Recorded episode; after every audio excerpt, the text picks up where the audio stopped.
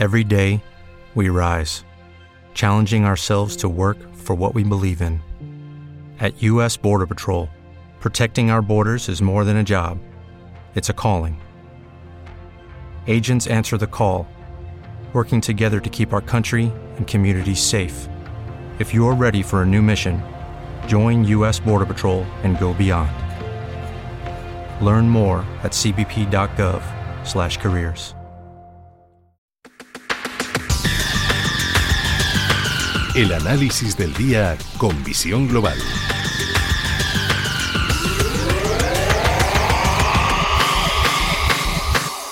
Y el análisis lo buscamos con Javier Santa Cruz, economista. Javier, qué gusto me da volver a hablar contigo. ¿Qué tal estás? Muy buenas noches.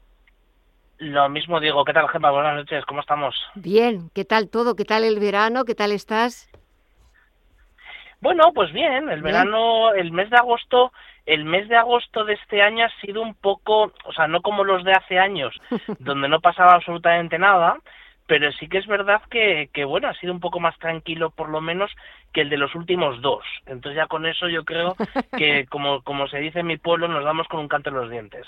Y septiembre, nos estamos dando con un canto en los dientes porque de momento es verdad que eh, despedíamos agosto con caídas generalizadas, empezamos septiembre también con caídas, con, con muy malas perspectivas eh, macroeconómicas, pero ha llegado eh, Christine Lagarde sacando toda la artillería, subiendo los tipos, nunca lo había hecho antes, nunca se había hecho antes, 75 puntos básicos, pero es que, como dicen en tu pueblo y en el mío, al toro hay que cogerlo por los cuernos. Efectivamente, y sobre todo el problema es que cuando lo coges tarde, cuando mm. quieres cogerlo y lo coges y lo coges tarde, pues tienes que hacerlo con mucha más fuerza, con mucha más intensidad y eso lleva a que las consecuencias, y concretamente en el caso de la subida de los tipos de interés para imbrigar un proceso de inflación, la consecuencia más importante es la recesión, ¿no? Eh, eso, efectivamente, comentabas que las perspectivas eran muy negativas, creo que lo siguen siendo y no es para menos, y de hecho lo estamos viendo en los, las últimas eh, tres semanas, como los indicadores adelantados, eh, también vamos conociendo algunos datos que correspondientes al mes de agosto, pues marcan el frenazo del crecimiento que se había más o menos consolidado en, desde finales del año pasado, incluso desde el tercer trimestre del año pasado en las principales eh, economías desarrolladas y eh, pues vamos abocados a eso, es decir, a que antes o después tengamos al menos los dos trimestres eh, consecutivos de rigor en crecimiento, en, en decrecimiento, en, en, en PIB, en tasa negativa de PIB, eh, lo que está por ver es cuánto de largo y cuánto de intenso va a ser ese proceso de recesión. Y eso es donde estamos justo en el punto, en el momento oportuno para que los bancos centrales al actuar rápido y con contundencia embriden la inflación, no tengan que hacer sobreesfuerzos adicionales eh, a partir sobre todo del próximo año y por tanto vacunar el riesgo de que esa eh, recesión sea más larga e intensa incluso que lo que hemos vivido con la pandemia. Pero da la sensación, sobre todo porque también eh, se ha escrito muchísimo sobre ello, esas declaraciones o ese mensaje mucho más agresivo del presidente de la Reserva Federal, Jerome Powell, en Jackson Hole a finales del mes de agosto, que declaraciones que han traído cola y han traído de cabeza también a, propios y extraños e, en, el mercado, porque es cierto que hay que luchar contra la inflación, ese es el primer objetivo, esto es una guerra y hay que, hay que vencer a la inflación eh, llevándose a quien se tenga que llevar por delante. Hablemos de crecimiento, hablemos de, empleo, hablemos de lo que sea. Pues sí, porque, em, eh, claro, habíamos perdido eh, el miedo a la inflación, cosa que es muy peligrosa y evidentemente las sociedades que pierden el miedo a la inflación lo que lo que mm, la consecuencia que, tienen que sufren es que pueden tener periodos donde eh, la inflación sea silenciosa donde no se note demasiado pero que se vaya vaya erosionando el poder adquisitivo de las eh, de las familias y las y también evidentemente de las el poder de, de generar crecimiento por parte de las empresas.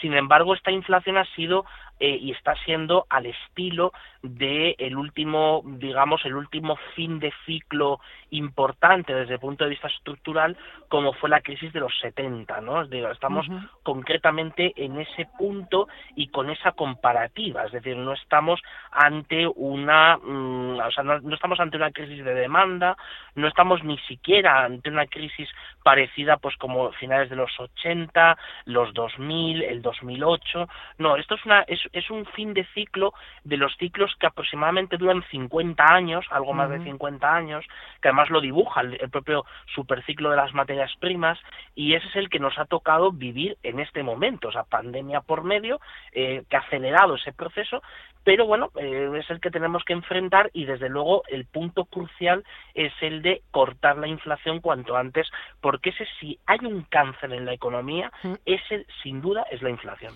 Pero sobre todo una inflación cuando no hay crecimiento y cuando se está, visto, claro, cuando está visto que eh, mm, ahora bueno, parece que la excusa es la guerra de Ucrania, pero es verdad que la inflación lleva ya algún tiempo con nosotros. No hemos sabido o no hemos querido eh, afrontarla o verdaderamente ser conscientes de que estaba siendo un problema y un auténtico quebradero de cabeza. Ahora ya nos ha estallado delante de nuestras narices. Estamos viendo cómo los bancos centrales mm, están sacando artillería de donde ya no la tienen para, para luchar contra la inflación y de momento, hasta ahora, veremos a ver si es verdad que va en estos últimos meses de 2022. No sé tú, Javier, pero a mí me da la sensación de que no está surtiendo demasiado efecto.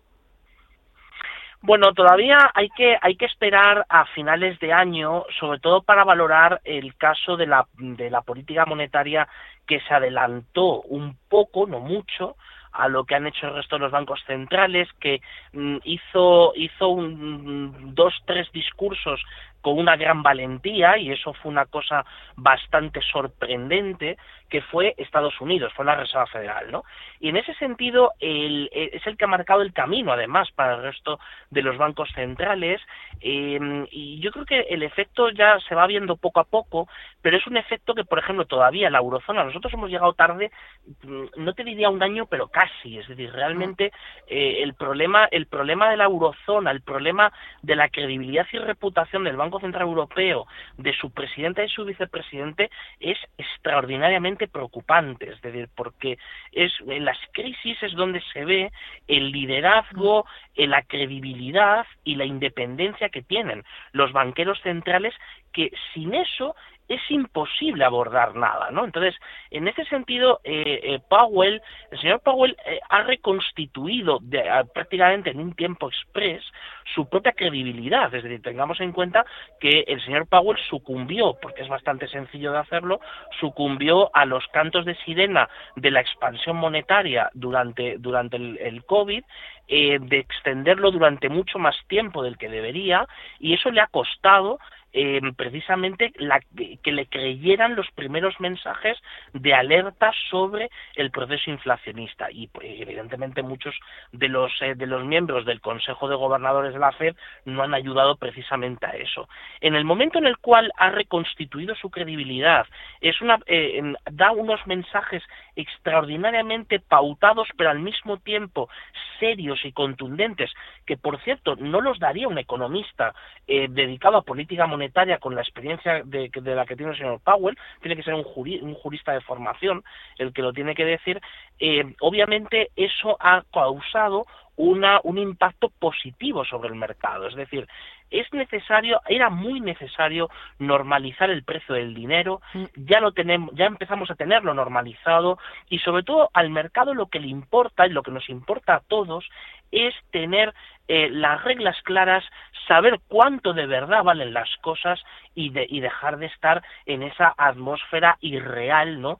Que en la que hemos vivido durante prácticamente 10 años de tener el dinero no solo gratis, sino que te pagaran por endeudarte. Entonces, esa aberración desde el punto de vista económico y monetario, espero que no vuelva a suceder otra vez. Pues ojalá que no, pero es verdad que también, pues eh, ya sabes cómo somos los seres humanos, que pues eh, esa, ese ambiente, ese contexto de dinero gratis, pensábamos que no había que pagarlo nunca y al final todo en esta vida se acaba pagando, más tarde o más temprano. Javier Santa Cruz, economista, un verdadero placer, me ha encantado charlar contigo. Disfruta del fin de semana y hasta pronto, que espero que sea pronto. Muchas gracias, un fuerte abrazo. Exactamente. Gracias, adiós. Gracias, un abrazo fuerte. Adiós.